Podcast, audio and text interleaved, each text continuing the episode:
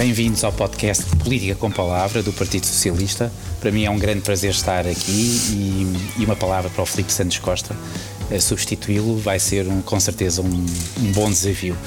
Mas não é um desafio tão, tão forte como uh, ter ao, à minha frente a Ministra da Cultura, que, enfim, antes de começarmos, uh, esta semana Diário da República o anúncio de que uh, há uh, apoios renovados, mais apoios para o setor, mas dá-me a ideia que uh, a Sra. Ministra não tem sorte nenhuma porque, porque é a Ministra do Mas. Porque sempre que faz alguma coisa que teoricamente é positiva, aparece logo mas, mas, mas, mas, é pouco, é de menos é, uma, é, é, como é que se sente, ou já está, já está uh, a partir desta altura, ou a partir de determinada altura, começou a ficar tão calejada que uh, já lhe passam ao lado os mais? Bom, em primeiro lugar, obrigada, uh, Luís, e também aqui ao PS por, este, por esta, esta conversa, que é certamente uma conversa muito importante, desde logo também para este setor que eu um, tutelo neste momento. Uh, sim, é verdade. Uh, esta semana foi publicado a portaria com um conjunto de, de apoios. Uh, no fundo, é a materialização de algo que tinha sido apresentado em janeiro, assim, assim que foi decretado o um novo confinamento, um, e que em grande medida corresponde também à concretização do Orçamento de Estado para 2021 eh, que tem um conjunto de reforços importantes, quer do ponto de vista financeiro, quer do ponto de vista de programas de apoio ao trabalho artístico e cultural. Um, ehm, e que tem também algo muito importante, que é um, ehm, uh, eh, os apoios através da Direção-Geral das Artes. Um, ehm, este ano, excepcionalmente, uh, não, os apoios sustentados, os estruturados, aqueles que no fundo não há concursos, são, não, não, há não é concursos, não há concursos, não é na perspectiva de acabarmos com os concursos ou a própria DG Artes irá fazer concursos este ano, nomeadamente para apoio a projetos. Não há concurso na perspectiva em que este não é um ano para um, as pessoas, as entidades artísticas, as estruturas uh, estarem concentradas ou focadas em preencher formulários, uh, em construir projetos novos. É um ano para cuidar dessas pessoas. É um ano para nós. É de ninguém ficar para trás cuidarmos das pessoas. E cuidar das pessoas é dar-lhes, digamos assim, uh, um período mais alargado de dois anos, para, se quiser, retomarmos o que é a regularidade da forma como os apoios sustentados são atribuídos. Portanto, é numa lógica de cuidar das pessoas. Da forma como, como, como são recebidos, talvez seja algo que faz de alguma maneira parte do DNA do setor. Um, agora já o conhece muito bem. Agora já melhor. o conheço muito bem. Agora já o conheço muito bem. Bom, melhor certamente, mas muito bem também. Um, e portanto eu creio que faz parte do DNA. Não, não há parte. Uh, se o Sr. Primeiro-Ministro a convidasse agora, não sabendo ainda suficientemente sobre o DNA do setor, teria aceito o convite para a Ministra da Cultura? Teria, porque eh, aquilo que nós conhecemos do DNA do setor, naturalmente eu já o conhecia antes, eh, nem que seja enquanto cidadã atenta, bom, e já agora também alguém que, enfim, eh, faz, exerce funções de serviço público há 21 anos, portanto, naturalmente tenho um conhecimento muito transversal do, do que é a sociedade e os diferentes setores e, portanto, naturalmente é algo que observo. Mas faz parte, há algo que eh, na minha percepção, mas deixo para quem faça a avaliação fora, algo mudou nestes dois anos. Eu eh, tomei posse em outubro de 2018, eh, uma altura muito que o setor estava muito tenso, vamos dizer assim. Havia, em guerra. Havia um conjunto de conflitos muito marcados, muito marcantes.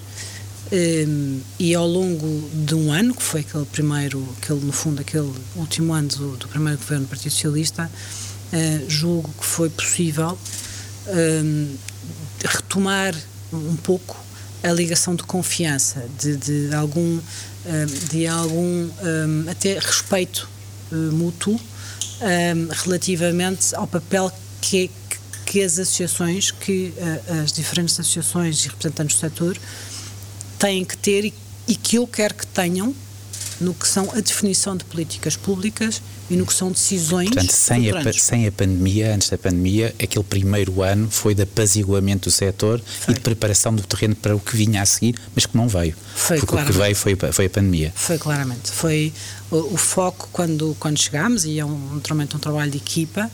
Eh, quando chegámos foi precisamente uh, nos diferentes setores, no, setor das artes, no setor do cinema, no setor uh, do património, procurar apaziguar, procurar restaurar confiança, ou no meu caso, inaugurar uma relação de confiança e de respeito com as entidades, de alguma maneira transmitir que para nós seria sempre importante que a participação de todos fosse hum, marca d'água que nós queríamos que uh, tivesse a nossa passagem pelo Ministério da Cultura.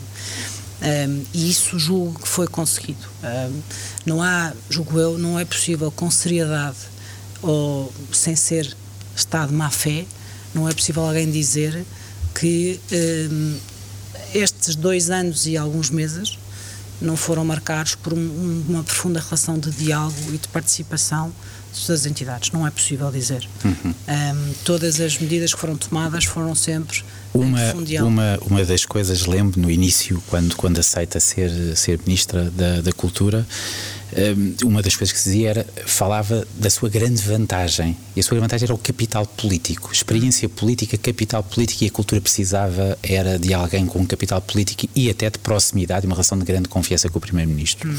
Algumas pessoas dizem que nesta altura não é isso que acontece. Até muita gente fazia apostas sobre a sua remodelação. No entanto, continua. Hum. Eh, como é que define hoje o seu capital político? Ou isto são coisas que normalmente se dizem para a enorme bolha, que é pequena, na verdade, das pessoas que discutem política? Eu diria, é sempre difícil sermos, eu pelo menos tenho imensa dificuldade em ser avaliador em causa própria. Um, acho que podemos fazer essa avaliação, mas é muito interna, não é necessariamente uh, do ponto de vista externo. Mas eu diria que uh, o meu grande capital um, há dois anos e quatro meses, três meses, uh, não, dois anos e meio quase, um, e agora eh, julgo que se centra mais naquilo que é a experiência, ou seja, o que eu trago comigo. Uh, e o que eu trago comigo são 21 anos uh, de, um, de serviço público. De maioridade. Exatamente, maioridade. Hum. De serviço público, uh, de funções um, muito diversas do ponto de vista do que é exigência, porque é profundamente diferente estarmos numa Câmara Municipal ou estarmos no Governo, porque é profundamente diferente estarmos numa área como a Justiça, sendo uma área de soberania, uh, do que estar numa área como a Cultura, e portanto o que eu trago comigo, e julgo que é o meu capital, e é político porque, porque no fundo trata-se precisamente de política, não é uma questão partidária, é uma questão política. Às vezes as uhum. pessoas confundem os planos e os planos são profundamente distintos. Um, e, portanto, o que eu trago fundamentalmente é a experiência uh, e é, julgo, que ter deixado uma marca importante uh, por, onde, por onde fui exercendo funções, de alguém que procurou sempre combinar uma abordagem pragmática, uh, julgo que era também muito isso que se dizia quando eu tomei posse, uma abordagem pragmática de resolver o que está há demasiados anos por resolver e, e que uh, nós não nos podemos conformar em, em, não ter uma ação transformadora quando ocupamos estas funções, é assim que eu as vejo, um, mas por outro lado também nunca deixar de pensar no futuro. Nunca deixar de pensar que uh, o nosso, a, nossa, a nossa ação tem sempre estes dois focos. Resolver problemas, dar respostas às pessoas, dar respostas às necessidades que temos que satisfazer, essa, essa mas nunca deixar o futuro. É, é, é interessante, porque uma das acusações que dá-me a ideia que é, a ministra, quando é confrontada, vai sempre a jogo. Hum. Eh, e de alguma maneira essa coragem política de ir, de não se recusar à resposta e ao confronto acaba por ser acaba por se pagar um preço por isso muitas vezes. Sim. Mas uma das acusações que lhe, que lhe faziam uh, eh, um, eh, contradiz aquilo que acaba de dizer, é uhum. é que a partir de uma altura também não tinha grande sensibilidade para as pessoas e para o sofrimento uhum. das pessoas. Uhum. Uh, nunca a ouvi uh, e nunca havia reagir de uma maneira clara sobre, sobre isso. Hum. Isto uh, faz algum sentido? É, é tem uma, uma, um pragmatismo, uma racionalidade que afasta do problema concreto ou, ou é uma efabulação? Não, eu ouvi algumas vezes essa, essa afirmação, não vou chamar acusação, mas enfim, ouvi algumas vezes essa afirmação. E eu julgo que essa afirmação eh, tem que ser lida um pouco no contexto dos tempos que vivemos. Vamos ver. Um, eu às vezes pensava um, sobre o que é que é, o que é que para uma pessoa seria a sensibilidade de um político.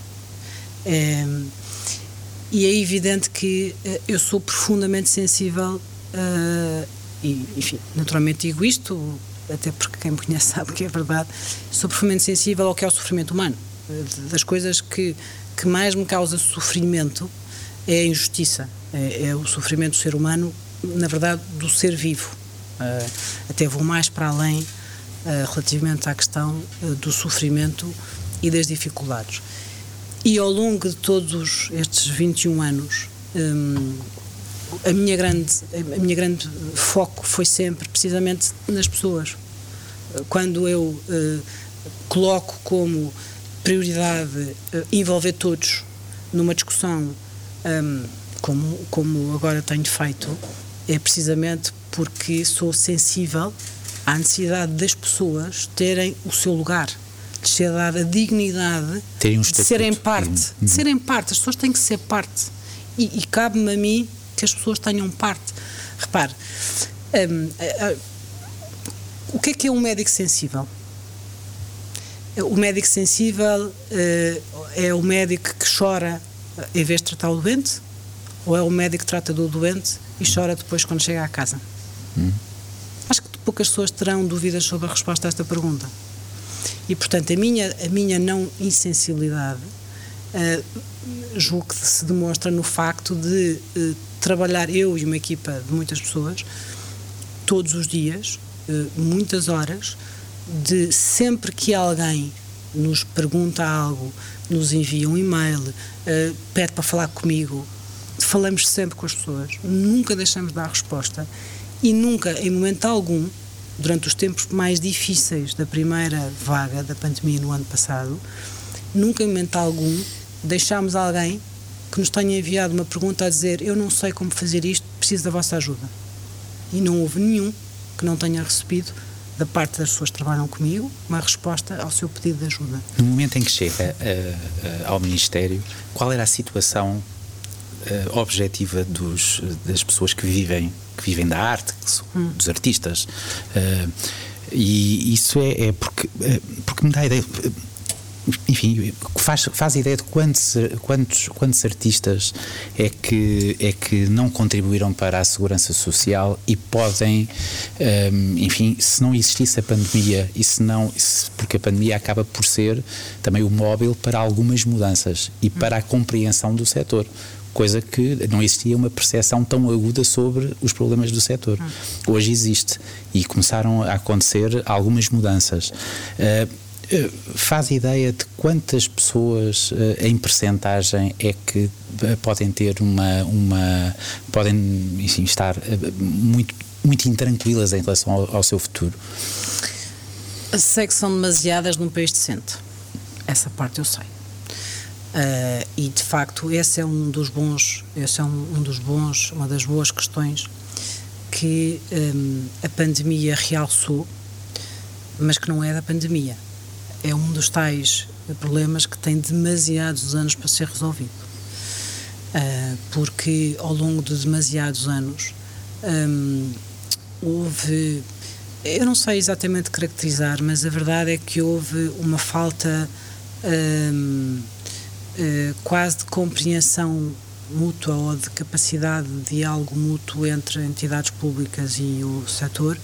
Talvez o facto de um, um dos dados ou uma das dos impactos da pandemia ter sido e, isso é muito relevante uma maior estruturação do setor uma maior organização uh, ou seja o facto de serem constituídas associações e de hoje existir se quiser a possibilidade de um diálogo mais estruturado entre o Estado, o Governo e uh, o, setor é muito importante, desse ponto de vista é muito importante para as políticas públicas, mas a verdade é que houve durante demasiados anos um, uma incapacidade de resolver algo que era evidente tinha que ser resolvido. Eu lembro-me que. E capacidade também porque as pessoas iam recebendo iam, iam fazendo o seu trabalho? Sim, porque as pessoas, em alguma sabe que eu, eh, ao longo dos últimos meses, eh, falei muito, não, não na praça pública, mas falei muito com pessoas mais velhas, pessoas que eu, aliás, admiro muito e que tenho muito respeito. E houve algumas pessoas que, enfim, fizeram apreciações críticas sobre mim na altura, e eu peguei no telefone e liguei-lhe e disse: Olha, eu quero almoçar consigo. Hum. Quero falar, quero conversar, vamos conversar. E conversei com, com várias. E, e, e algo que, um, de alguma maneira. Um, Diga-me, dê um exemplo. Dou-lhe um exemplo. Dou-lhe um exemplo. Simone de Oliveira foi uma das pessoas com quem tive uma conversa. Um, e é exatamente um bom exemplo, porque eu sou uma profunda admiradora da Simone, aliás, disse-lhe na altura. Eh, eu cresci uh, ouvir a Simone, portanto, e, e, e, o facto de eu ser uma mulher livre, a Simone tem uma parte muito relevante para uhum. isso. E, portanto. Uma desfolhada? Uma desfolhada. Um, e portanto eu fui, tive uma conversa com ela e foi uma conversa muito interessante. E, e precisamente falámos sobre isso, que é um, como é que foi nos últimos 50 anos. O facto de um, ser uh, um setor, o setor artístico, em que esta relação com a segurança social, a relação com o depois, a relação com a velhice, a relação com o que é que o Estado uh, tem que me dar uh, ao final destes anos todos em que eu também dei muito à sociedade. Um, e eu julgo que essa, quase essa consciência, quase essa percepção uh, da importância de, de, termos esta relação com um sistema uh, de segurança social, com um sistema de, que nos permita uma reforma tranquila, respondendo à pergunta inicial, um, é algo que foi adquirido muito tardiamente uh, em Portugal um, e em especial no setor artístico. E do lado do Estado, do lado, de, enfim, não só do Estado, mas também da República, enfim, Poder Legislativo, vamos chamar assim, um, também esta, esta questão nunca teve no topo da agenda, exceto em 2011, é importante e é justo reconhecê-lo, na altura no Parlamento, muito liderado pela então deputada Inês de Medeiros, em que foi feita essa primeira tentativa de ter um regime especial para o setor artístico e cultural.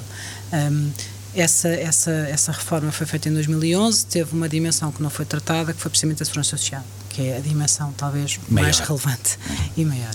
E é exatamente isso que estamos a fazer agora. Um, e por isso eu sei que são demasiadas pessoas, sei que uma sociedade decente não o pode aceitar, sei que é preciso um diálogo mais franco mais estruturado em que cada um de nós, nós, Estado, as entidades, as associações, os próprios artistas, todos nós, de alguma maneira, ao longo dos anos, um, também fomos, uh, no fundo, uh, não conseguindo resolver em conjunto. E agora temos que o fazer. Porque a pandemia trouxe essa visibilidade. Forma, na, na, na, arte há muita gente a ganhar dinheiro, não é? E, e, e, eh, e envolve muitíssimo dinheiro. Hum. E portanto aqui uh, uh, os, os, parentes pobres são, uh, são, são normalmente os, os artistas. Hum. Os, os, e depois os artistas e as pessoas que fazem com que as coisas aconteçam. Os técnicos e enfim uma, um conjunto enormíssimo de pessoas que nós não tínhamos a percepção sabendo que existiam. Uhum. Portanto, a partir de agora há condições para se resolver o essencial. Uhum. E se resolver o essencial, se contribuir e, e, e, gostava de ouvir sobre isso, em que ponto é que as coisas estão, em que ponto do caminho é que, é, é que está, uh, mas arrisca-se a resolver isto e depois uh, no final uh, ninguém lhe agradece, ninguém lhe vai agradecer. Portanto, também não, provavelmente não está à espera, não está à espera disso, mas neste momento é aquilo que é aquilo que está no tabuleiro. Não, não estou à espera disso. Uh, sabe que há 21 anos de serviço público ensina-nos muita coisa. e há só uma pequena nota. De... Se nada se fizesse, que situação é que os artistas tinham nesta altura? Eh, repare, o, eh, o, trabalho sobre o, o estatuto do, do, do, trabalhador da cultura, para ser mais abrangente do que apenas o artista, portanto, fala também de autores, um, enfim, todo um, um, conjunto muito diversificado. tem três dimensões importantes. Então, só para dar um ponto de situação e depois responder. Uhum. Uh, uma dimensão que tem a ver precisamente com o, o registro profissional, algo, por exemplo, no, muitos me falaram, a questão de, de antes havia a carteira profissional do, exato, do artista, exato. não é? Portanto, portanto, a questão do registro de quem são as pessoas, que é, aliás, muito importante para conseguirmos algo que também tem ficado há demasiados anos por fazer, que é o verdadeiro mapeamento daquilo que é o tecido cultural português. Um, e, portanto, a dimensão do registro uh, de cada um se registar com o que é, dizer se é, se é escritor, se é ator, se é cenógrafo, e, portanto, no fundo, o registro de quem eu sou, de qual é o meu papel no tecido cultural. Uh, depois, uma segunda componente relativamente às relações de trabalho, um, em que o fundamental é no fundo, temos o código, o código do trabalho, aí é adaptar uh, instrumentos que já existem no código uhum. do trabalho a um trabalho que é muito diverso e que tem, acima de tudo, uma grande heterogeneidade na forma como é prestado. Porque existem contratos de trabalho, contratos de trabalho a muito curta duração, existe prestação de serviços, existem os recibos de vez, enfim, existe uma panóplia imensa e que também o, o registro vai contribuir para mapear melhor uh, o conhecimento que temos sobre isso. E depois uma terceira dimensão, que é precisamente da segurança social, ou seja, o que é a carreira contributiva, o que é que cada um desconta em função daquilo que faz e qual é o nível de proteção social que esse, essa contribuição lhe dá. Lhe dá na inatividade, ou seja, perante uma situação como esta que estamos a viver, mas também que lhe dá para o futuro dá na perspectiva da aposentação. Um, e, e, portanto, isto é um trabalho que tem sido feito entre três áreas de governo, portanto, a cultura, a área de segurança social e as assuntos fiscais, um, e com todas as entidades representativas dos diferentes uh, setores, uh, num diálogo muito cara a cara, como estamos aqui os dois, um, que me parece que é, e enfim, a avaliação que nós fazemos, que é aquilo que tem permitido que o trabalho de facto seja uh, muito um, ehm, que seja muito um, ehm, capaz de se adequar à realidade. Ou seja um, ehm, o, o, que temos conseguido é ao ouvirmos uns aos outros e ao contribuirmos em conjunto para soluções uh, permite que a resposta legislativa seja adequada à realidade social. E essa é a nossa preocupação um, e por isso, para além das reuniões, digamos assim, plenárias, em que somos 13, se não me falha a memória, ou 14, uh, ah, depois há reuniões bilaterais mais técnicas, precisamente com pessoas do meu gabinete uhum. e com das diferentes entidades do Ministério da Cultura, com uh, as associações, em que discuto muito o detalhe, se quiser. Uh, por exemplo, questões como uh, a base contributiva, ou enfim, discute-se questões muito de detalhe, não é? Portanto, há uma dupla, uma dupla forma de trabalho, que é em plenário, todos apontamos a estratégia e o que é que queremos alcançar, e depois em reuniões é, técnicas. É, é, Sra. Ministra, para que as associações, as várias associações, não, não, não a confrontassem com um mas, uhum. quanto dinheiro a mais é que precisava? Acho que não existe esse limite. Não existe esse limite? Porque haveria sempre um mas. Haveria sempre um mas? Sempre um mas. Faz parte do DNA. Haveria sempre um mas. Muito bem. É... Em quem é que votou nas presidenciais? Olhe, eh, é a primeira vez na minha vida... Que votou em branco? Não pior que, que tudo isso. E vou, aliás, admiti-lo que não votei, por uma razão. Porque estava em isolamento profilático. E isso, aliás, é algo que é muito particular deste contexto que vivemos. Porque, provavelmente, como eu, haverá milhares de pessoas que passaram pelo mesmo. Um, eu fui, eu estive duas vezes em isolamento profilático. Sem, sem Covid? Sem Covid, mas duas vezes, aliás, seguidas. Eu tive quatro semanas em casa, sempre a trabalhar, mas em casa. Uh, porque quando alguém tem, enfim, as pessoas já, já sabem isto hoje em dia, não é? Quando temos contacto com alguém, uh, somos colocados em isolamento profilático. As pessoas viram como o Sr. Primeiro-Ministro ficou na sua residência durante aqueles 15 dias na altura do Natal. Uh, a mim sucedeu-me o mesmo, não na altura do Natal, mas na altura das eleições presidenciais. E, portanto, eu não tive autorização para sair de casa para ir votar e portanto não o que é que fez para, vez da minha vida. O que é que fez as coisas que, que cria e que inventa para não votar no professor Marcelo? Não, por acaso. Ou, ou, ou então na Ana Gomes. Olha que, olha que eu uh, é algo que vivi com grande, com grande, com grande sofrimento e quase que indignação de, de não poder fazer, porque de, de, foi a primeira vez na minha vida, de, desde que tenho capacidade eleitoral, que, que não o fiz. Uh, mas uh, sim, não eram eleições fáceis. Não era fácil. Não eram eleições fáceis. Portanto, até à última hora não. Não eram eleições fáceis. Portanto, entre Marisa Matias e João Ferreira. Uh, não eram eleições fáceis. Não eram eleições fáceis. Muito bem. Uh, e a raspadinha? Uh, enfim, muitos nós pedimos no nosso, no nosso, nas nossas nas plataformas do Partido Socialista, uhum. também na minha página de Facebook, uhum. perguntas para si, imensas perguntas, muitas perguntas sobre a raspadinha. Pessoas, Sim. umas que se indignam porque, porque acham que é imoral outras que faz lembrar aquela coisa dos 2,500 para o Santo António. Uhum. Uh, o que é que é esta a raspadinha? Incomoda de alguma maneira ou foi, aliás, a raspadinha, a ideia da raspadinha estava, esta colaboração, esta parceria com a Santa Casa estava no, no programa de governo. Sim. A lotaria do património é uma. Lotaria, lotaria, a lotaria do, património. do património é uma medida que está no programa do governo. E eu começo por aí. Uh, eu uh, respeito muito o programa do governo, porque é com ele que um governo é, através da Assembleia da República, eleito. É. E, e, portanto, um, e é o compromisso que nós estabelecemos com os cidadãos. Uh, portanto, tudo o que lá está, no que me diz respeito a mim, eu tudo farei para cumprir. E, e a luta do património é uma das medidas que está no programa do governo. Primeira, primeira nota importante. Segunda nota importante. Não é uma invenção portuguesa, apesar de uh, algumas pessoas acharem não é. A França, por exemplo, tem uma loteria de património é um projeto, aliás, que eu conheço bem. É um, é um, é um, é um projeto que é, que é, aliás, enfim, muito próximo, digamos assim, também um, daquilo que é a, a estratégia do, do, património. Quanto às questões da. E o que é que é a altura do património? Então, deixa-me só explicar num segundo e depois eu, eu respondo à questão uh, do moral ou não moral.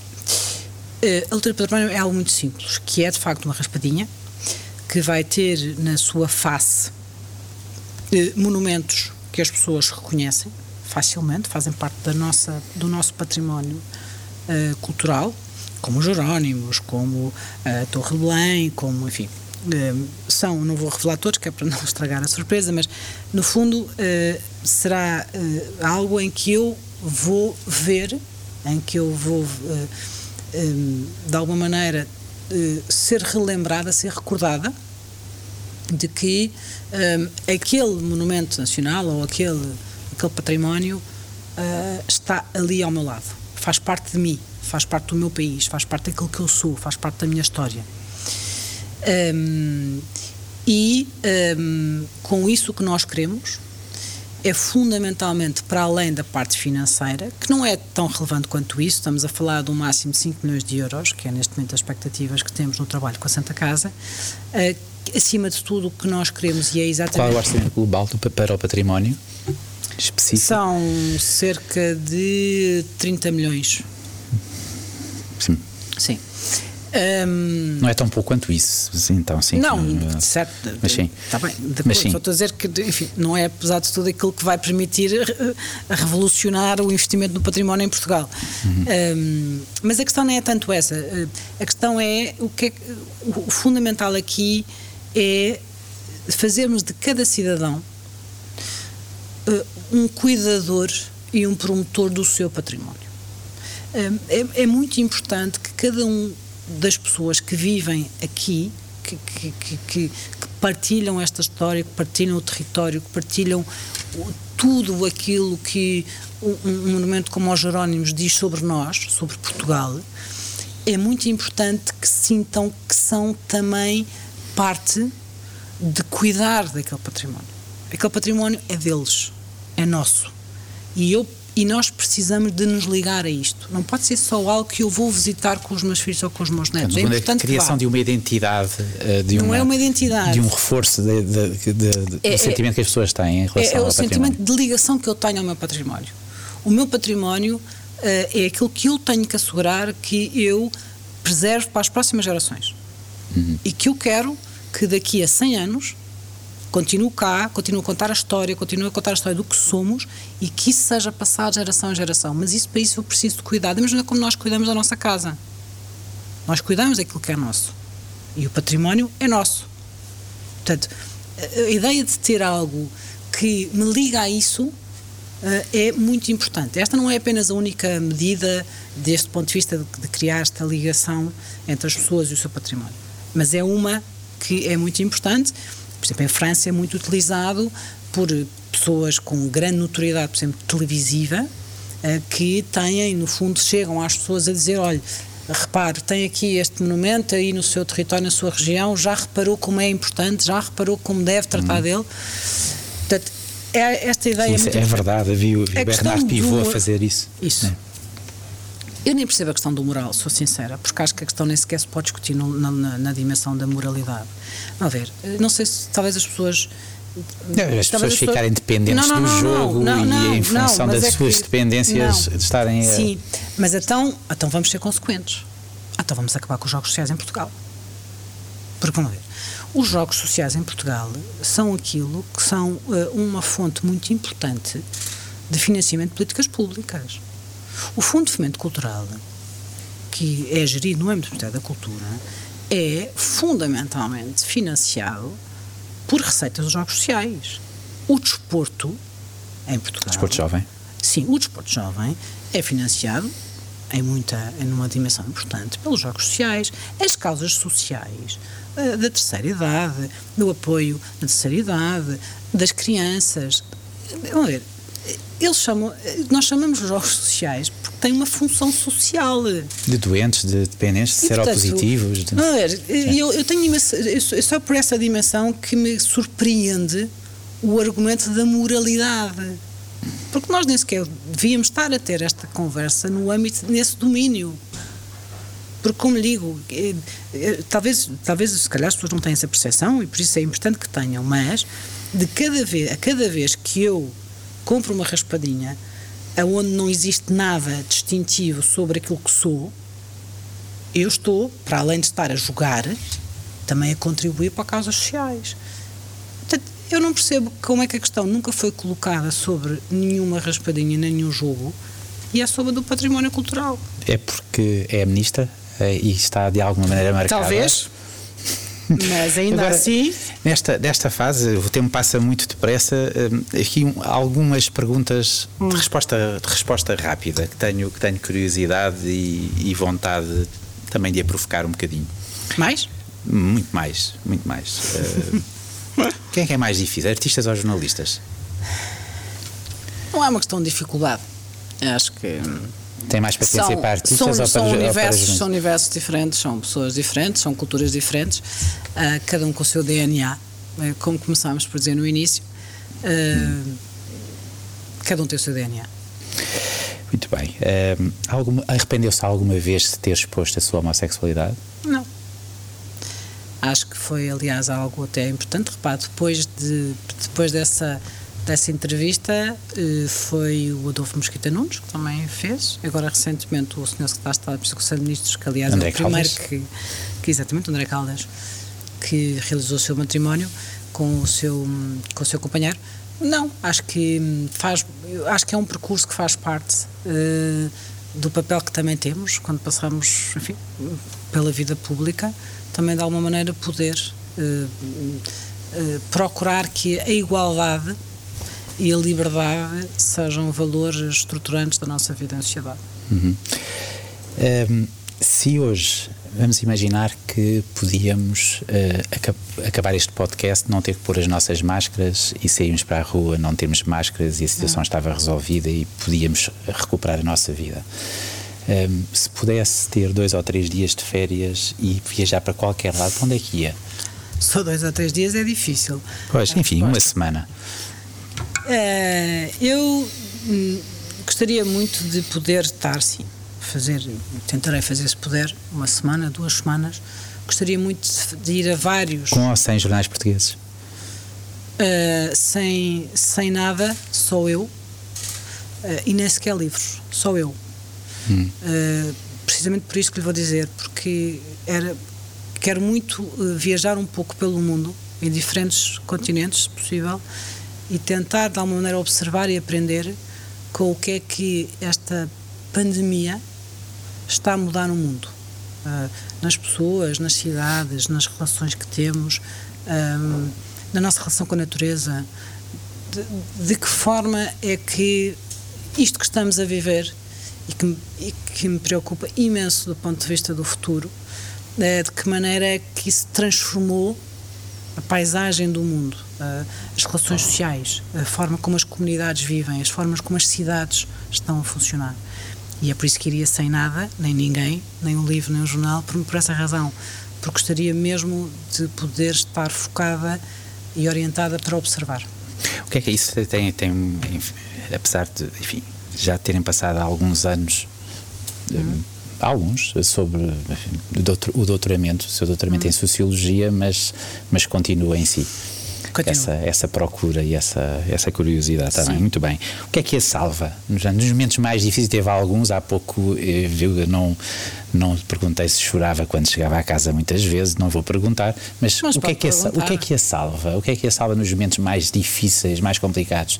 Chega à casa e, e salva uma série como o Borgen e o, o House of Cards ou Os Homens do Presidente, ou salva ouvir uh, música uh, ou o silêncio? Bom, para já eu choro quando chego a casa, acho que qualquer pessoa. Todos os dias? Não, não. não. Todos os dias não. Mas acho que qualquer pessoa saudável, naturalmente, chora de vez em quando, quer dizer, faz parte da nossa vida e, portanto, não é nada de extraordinário alguém perguntar isso. Um, o que é que me salva? Eu, fundamentalmente, o que me salva são as pessoas, sempre foram. As pessoas, as pessoas que eu, que eu amo, as pessoas que eu gosto, as pessoas que fazem parte da minha vida, que sempre estiveram lá e que felizmente tenho várias. Um, e, que são, e é o que me salva. É aquela coisa de nós temos alguém que, independentemente do que nós fizermos, ou do que disserem de nós, ou do que, do que seja do que for, nunca vão deixar de ser o que são na relação connosco. E isso vale assim. E tem tudo. essas pessoas. Tem essas pessoas.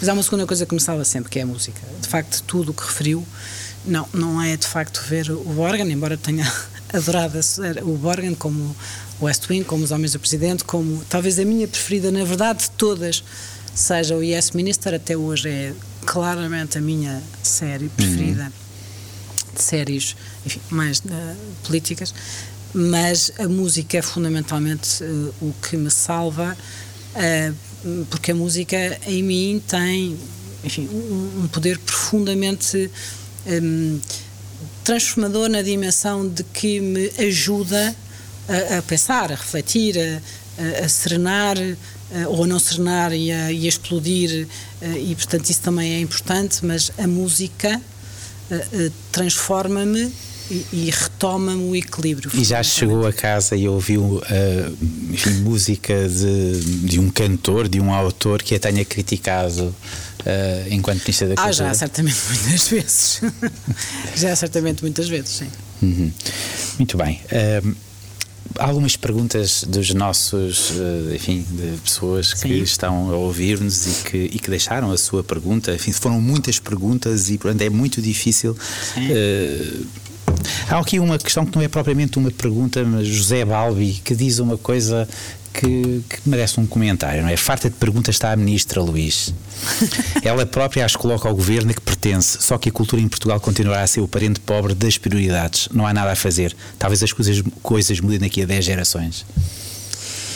Isto é uma percebo, percepção que existe. Eu percebo o que diz. Um, sabe que hum, eu, ao final destes dois anos e meio algo que eu gostaria muito um, de conseguir deixar para o futuro, mesmo muito, que é uh, todos, quando dizemos todos, é os cidadãos, os artistas, os políticos, os partidos, os governos acima da República, a presidência da República, todos, um, uh, colocarmos a cultura não apenas como algo uh, discursivo, mas colocarmos como algo que está absolutamente central na nossa vida coletiva. E é indiscutível. E é indiscutível. Eh, de alguma maneira, é eh, aquela necessária transformação da percepção, que também, atenção, tem muito nos próprios cidadãos, ou seja, a, cultura é muito também o, setor ou a área que, que, que de alguma maneira também há alguma conflitualidade, porque há uns que dizem uma coisa, depois outros dizem outra, depois dizem que são sempre os mesmos, enfim, aquela também conversa E tem a ver também com uma questão, uh, e, e, não é uma crítica de todo, uh, do ego, não é? Porque não há, não há arte, não há criação sem que, os, sem que quem cria não ache que aquilo que faz é importante, é verdadeiramente importante, é o mais importante. De acordo, de acordo, de acordo, isso, isso evidentemente faz parte, lá está, voltamos do, à parte ADN. Do, do ADN, voltamos à parte do ADN. Mas é algo que é muito importante, julgo, para mim, que é, um, não, não basta falar eu, eu, sou sincera, estamos aqui numa espécie, portanto posso dizer, eu, eu, às vezes ouço eh, no Parlamento, ou quando vou ao Parlamento, ou quando ouço às vezes os líderes partidários falarem, eh, é sempre, são sempre discursos muito bonitos e inflamados, mas depois, do ponto de vista da concretização, do quando chega aquela hora H, a materialização é pouca. E, portanto, nós precisamos também de perceber que aquilo que é a forma como eu uh, cidadão me relaciono com a cultura. eu, se eu leio uh, os livros que eu compro, a forma como eu trabalho com os mais novos para que, incentivar que eles leiam, que, que, que, seja algo que seja faça parte da vida. Às vezes que eu vou a um museu, a forma como eu uh, quero que quem me rodeia vá, que conheça o que é arte portuguesa, conheça os artistas que hoje em dia estão a surgir, qual é a música portuguesa, o que é, o que é que é importante, o que é que faz de nós o que somos, é a nossa cultura. E nós temos um papel nisso, cada um de nós. E isso é importante transformar, da mesma maneira como é importante, do ponto de vista político e das, e das instituições, hum, que a cultura de facto seja um pilar, um pilar, um pilar transformador, um pilar que, que é central. Uhum. E que eh, esta Sabe que hum, a democracia, as democracias vivem muito naturalmente do conflito e do consenso. Eh, nós precisamos do conflito e do consenso em democracia, faz parte e é algo que é saudável para a democracia. E, portanto, é natural que haja conflito, uh, conflito na perspectiva do, do, confronto entre os partidos, entre as associações, entre os setores, eh, mas também é importante consenso. O consenso é muito importante. Por isso é que os ditadores não gostam da democracia. Exatamente, por isso é que os ditadores não gostam da democracia, uh, por isso é que o populismo não gosta da democracia porque não gosta do pluralismo. Um, e, portanto, eh, há um consenso que é, que é importante, que é qual é o papel que nós queremos e de que maneira é que isso se materializa. Deixe-me só dar-lhe um exemplo, porque acho que é justo reconhecê-lo. Uh, na, na, negociação do Orçamento do Estado para este ano, para 2021, um, foi precisamente numa, numa negociação com o Partido Comunista Português, com, com, com o PCP, entre o Governo e o PCP, que ficou criada aquilo que hoje chama Garantia Cultura porque foi exatamente nesse diálogo com o partido político que decidiu, e bem, uh, no fundo, concretizar o que é o seu, o seu discurso político, o seu posicionamento político em algo concreto, que é isto é uma proposta concreta. Uhum. E foi nesse diálogo. E vamos materializá-la. E vamos materializá-la. E é a partir desse 54 diálogo, milhões de euros, creio, creio eu, não? É? Neste momento são 42 milhões. 42 neste momento são 42 milhões, mas, enfim, com, com a ideia de que podemos, podemos e devemos ir mais além. Mas neste momento são 42 milhões de euros. Mas aí está um exemplo. Não basta eh, nós termos o confronto partidário ou político ou social. Está certo, nós precisamos disso, porque a democracia vive desta da existência de, de, de opções mas também precisamos de perceber se nós colocamos a cultura como prioridade, então vamos trabalhar para concretizar essa prioridade. Muito bem. Portanto, essa percepção Muito bem. é. Últimos três minutos, eh, já passaram 50 minutos, Sim. o que é notável. Eh, eh, se tudo lhe tivesse corrido bem, isto é, a si e a mim e a hum. todos, se não tivesse acontecido a pandemia, em que ponto é que estávamos? O que é que não foi possível fazer e que era uma prioridade para si no momento em que aceitou ser ministra? A diferença é fundamentalmente, voltamos ao início, entre o que é o agora e o depois, o que é o presente e o futuro. Uh, nós, uh, eu, eu recordo-me que em janeiro de 2020, uh, eu estava sentada com o então Ministro das Finanças, Mário Centeno, na, na, aquisição, da, finalmente, da coleção da ex-BPN, que demorou anos a resolver uhum. um, e, e, a anunciar que ela iria ficar em Coimbra, onde já está exposta ao público. e tínhamos e continuamos a ter um conjunto de reformas estruturantes, como o novo modelo de apoio às artes, a revisão, a rede de teatros e cineteatros, o, o estatuto que já estava no programa de governo e, e que tínhamos começado. havia um conjunto, e há, de reformas estruturantes que estavam, se quiser, programadas para 2020. Não? E, portanto, uh, o que mudou foi que o agora, o imediato, ganha uma preponderância muito mais forte. Uh, e, portanto, o que tivemos que fazer foi, não abandonando a dimensão de futuro, insisto, e, portanto, uh, mantendo exatamente a revisão do modelo de apoio às artes, a mudança na rede de teatros o estatuto uh, do artista e um conjunto de reformas na área do património cultural, todas prosseguem, mas não se materializaram em 2020, nem se materializarão da mesma maneira em 2021, embora já aconteçam uhum. em 2021, da mesma forma que estava pensado. Dizem, dizem, mas eu não o conheço, uh, que é mais uh, tranquilo, mais, uh, mais fácil estar com, com o antigo Ministro das Finanças, atual Governador do Banco de Portugal, Mário Centeno, do que com o atual Ministro das Finanças, João, João Leão, que é mais, mais duro e mais inflexível. Conheço bem os dois e trabalho bem com os dois, sempre trabalhar bem com os dois, não. Muito bem. Duas perguntas para acabar. Um, imagino que está no seu último dia como ministra e convida para a sua casa três ou quatro hum. uh, pessoas uh, do setor Hum. Que pessoas é que convidaria? Olha, eu. E agora vai comprometê-los a todos? Não, só vou talvez falar de um a propósito de algo que me parece relevante. Eu talvez convidasse o Ricardo Ribeiro. Eu vou explicar porquê. Hum, há algo que me. É o meu fadista preferido. É, eu, sim, é algo que eu gosto muito, mas, eh, mas talvez pelo simbolismo do que representa. Porque há algo que me eh, inquieta mesmo muito de, daquilo que é o nosso futuro. A forma como nós hoje vivemos uh, uh, nas redes sociais, vivemos o ódio das redes sociais, a forma como. O senhor Ministro hoje... retirou a sua página de Facebook, pelo menos a de Facebook. Sim, sim, retirei. E Twitter, e Twitter, Twitter também. também. É precisamente por isso, porque eu angustia-me, é, o termo é mesmo angustia-me, a forma como nós não cuidamos da democracia. A forma como nós, os seres humanos, são muito incapazes de ler sinais repetitivos da história. Somos incapazes. Somos incapazes de parar em alguns momentos para pensar, para refletir, para perspectivar o futuro. E a forma como uh, se tornou tão fácil uh, destruir pessoas, ideias, projetos nas redes sociais é assustador.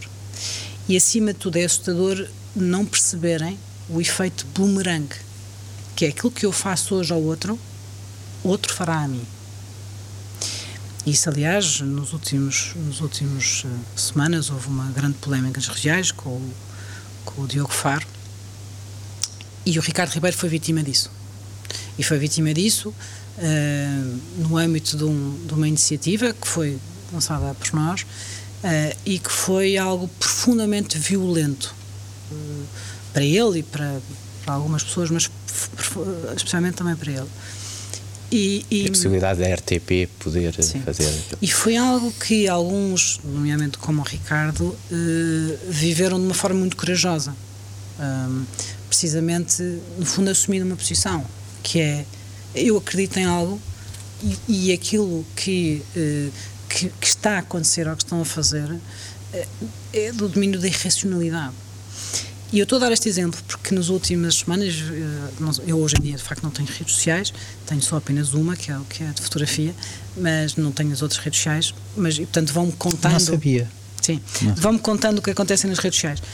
E eu depois fui acompanhar o que estamos aqui, esta, esta, esta, esta este, desta história, este, este caso do, do, do, do Diogo Faro, que é algo que me impressiona bastante, porque é alguém que é um humorista, é alguém que sempre colocou a sua arte, a, a sua, o seu, o seu arte de humorista ao serviço de causas fundamentais, uh, como a violência, como a violência no namoro, uh, como um, um, a igualdade e, as mulheres, enfim, foi alguém, é alguém que sempre, uh, de alguma maneira, não, fez, um, fez humor, mas alertando, chamando a atenção, dizendo atenção, isto é importante, e porque enfim, diz algo, não é? Que naturalmente, pronto, uh, poderia ter dito de outra maneira.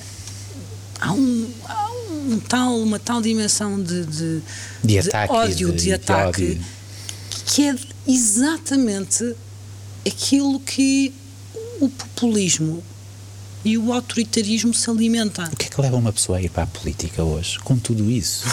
Se eu quisesse ir para a política, eu nunca tive nenhuma participação política em, em coisas concretas. O que, ou, ou alguém como eu, como, o que é que, o que, é que, uh, o que é que pode motivar uma pessoa a ir para a política? Para depois ser atacada, ser, ser maltratada, quando, quando no fundo está a fazer o melhor, o, ou a dar o melhor de si. Ou não, uh, mas, mas uh, vamos partir do princípio que sim. Eu posso responder por mim. Eu tenho imensa dificuldade em dar respostas que sejam aplicáveis a todos, mas, mas eu acredito convictamente, mas enfim, tenho essa dimensão de facto de serviço público. Repare, eu, eu, eu nunca fiz algo para além de serviço público, é algo que me caracteriza desde, desde que saí da universidade, e, portanto, não, eh, toda a vida é aquilo em que eu acredito. O serviço público permite-nos transformar a vida, permite-nos ter uh, uma pequena parte uh, de, de, uma transformação, uh, e isso é algo que, uhum. que acho para mim é muito motivador. Um, eu diria que hoje ao dia de hoje, uh, aquilo que me motiva a estar na vida política, independentemente de todos os mas e todas as dificuldades e todos uh, os dias menos fáceis, o que motiva é acreditar que nós temos que ter a capacidade, e acho que este é momento importante para isso, uh, de contribuir para o que é que vamos deixar para os próximos 50 anos. Repara, eu deixo só com este pensamento. Quando aconteceu o 11 de setembro, eu lembro perfeitamente, eh, quando aconteceu o 11 de setembro, nenhum. Nós, os seres humanos, mais uma vez, volta à história, os seres humanos não são bons a ler os sinais repetitivos da, da história. Eh, nós não antecipámos nem perspectivámos como é, que, como é que aquele acontecimento ia transformar a nossa vida, ia transformar as relações entre povos, entre comunidades, eh, entre religiões. Verdade como é que ia transformar a nossa liberdade de circulação no mundo?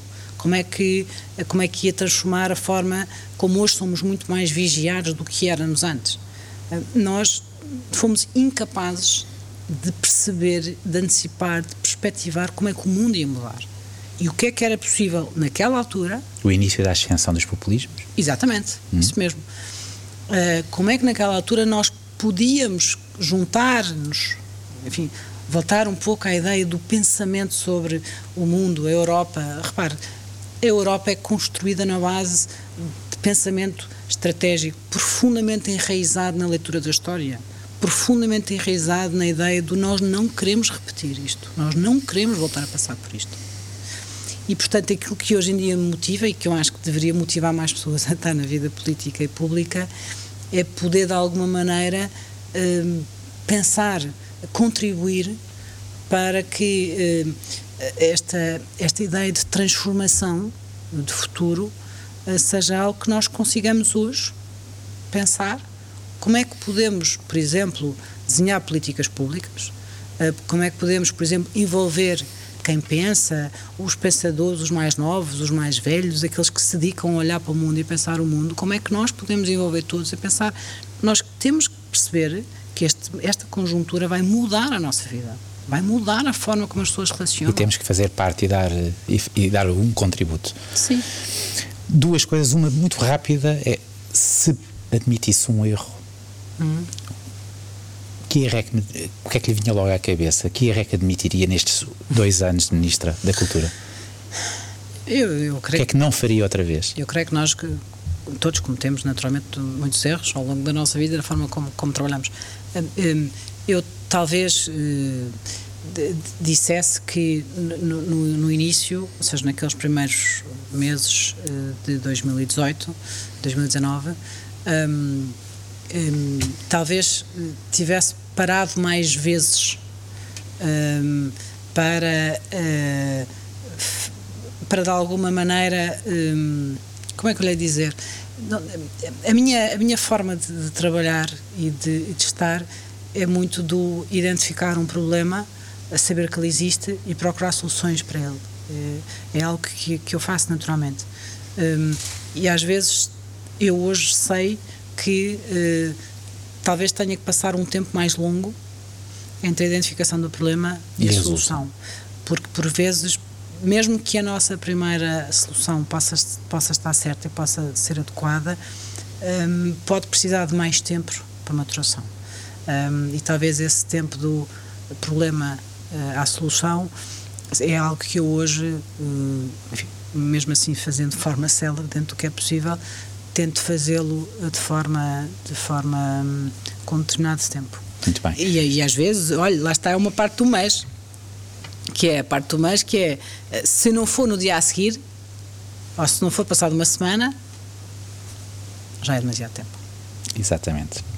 Foi um prazer estar consigo. Eu gostava só de acabar como gostaria de acabar todas as conversas neste podcast, uh, pedindo, foi a única coisa que lhe pedi, para uh, me trazer, hum. o que eu não sei se, se, trouxe, mas julgo que sim, sim. Uh, um, um, objeto, alguma coisa que para si seja suficientemente importante, que esteja no seu gabinete e que, e que seja um, um pequeno vislumbre que nos mostra hum. daquilo que é o seu espaço. Muito bem. Então, eu trouxe uma coisa que está no meu gabinete, que é este livro sobre António Variações, que me foi, que me foi oferecido e que faz, está no meu gabinete exposto, um, por várias razões. Um, talvez a mais importante porque o António Variações um, representa alguém fundamental, muito importante também em muito daquilo que eu acredito.